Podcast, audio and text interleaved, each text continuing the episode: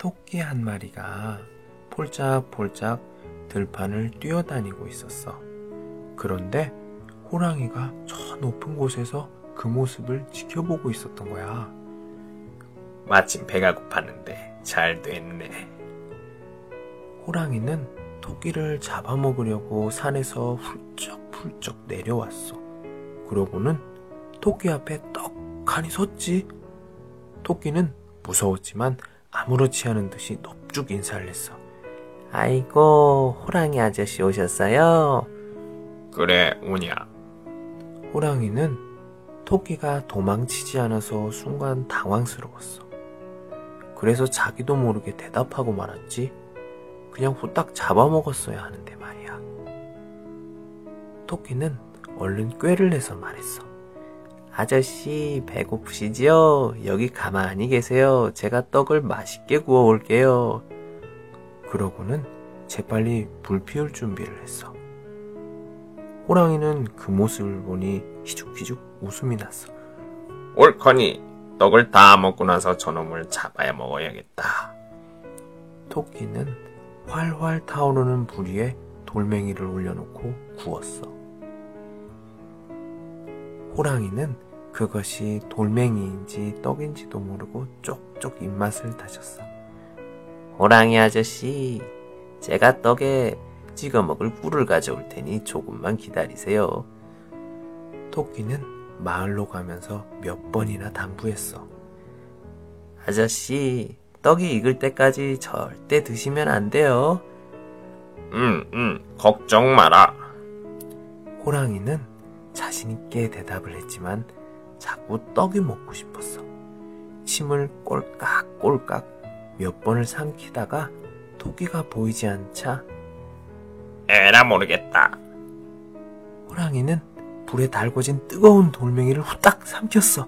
아, 어, 어, 아, 호랑이 살려. 호랑이는 펄쩍펄쩍 뛰며 하늘 높이 치솟아 오르더니 배를 잡고 떼굴떼굴 굴렀어.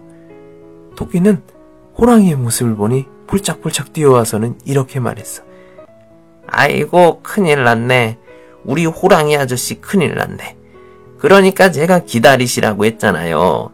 우선 시내가로 가요.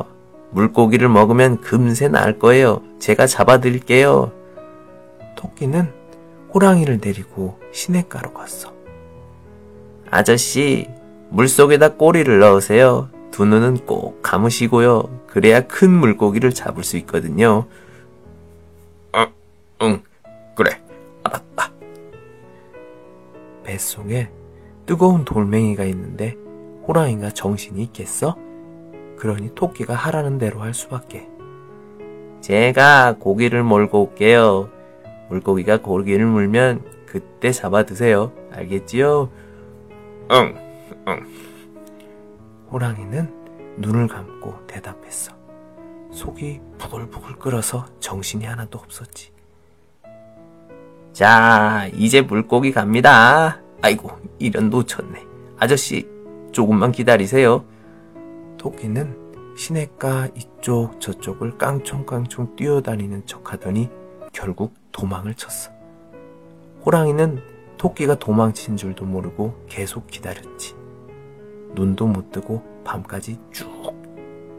그런데 그때가 추운 겨울이었대. 얼마나 추웠는지 시냇물까지 꽁꽁 얼어버렸어. 호랑이 꼬리까지도 말이야. 토끼의 꾀는 정말 대단했어. 너희도 위험이 닥쳤을 때 토끼처럼 지혜를 발휘하면 위험에서 벗어날 수 있을 거야. 그런데 호랑이가 떡에 욕심을 부리지 않았다면 어떻게 되었을까? 토끼는 과연 무사했을까?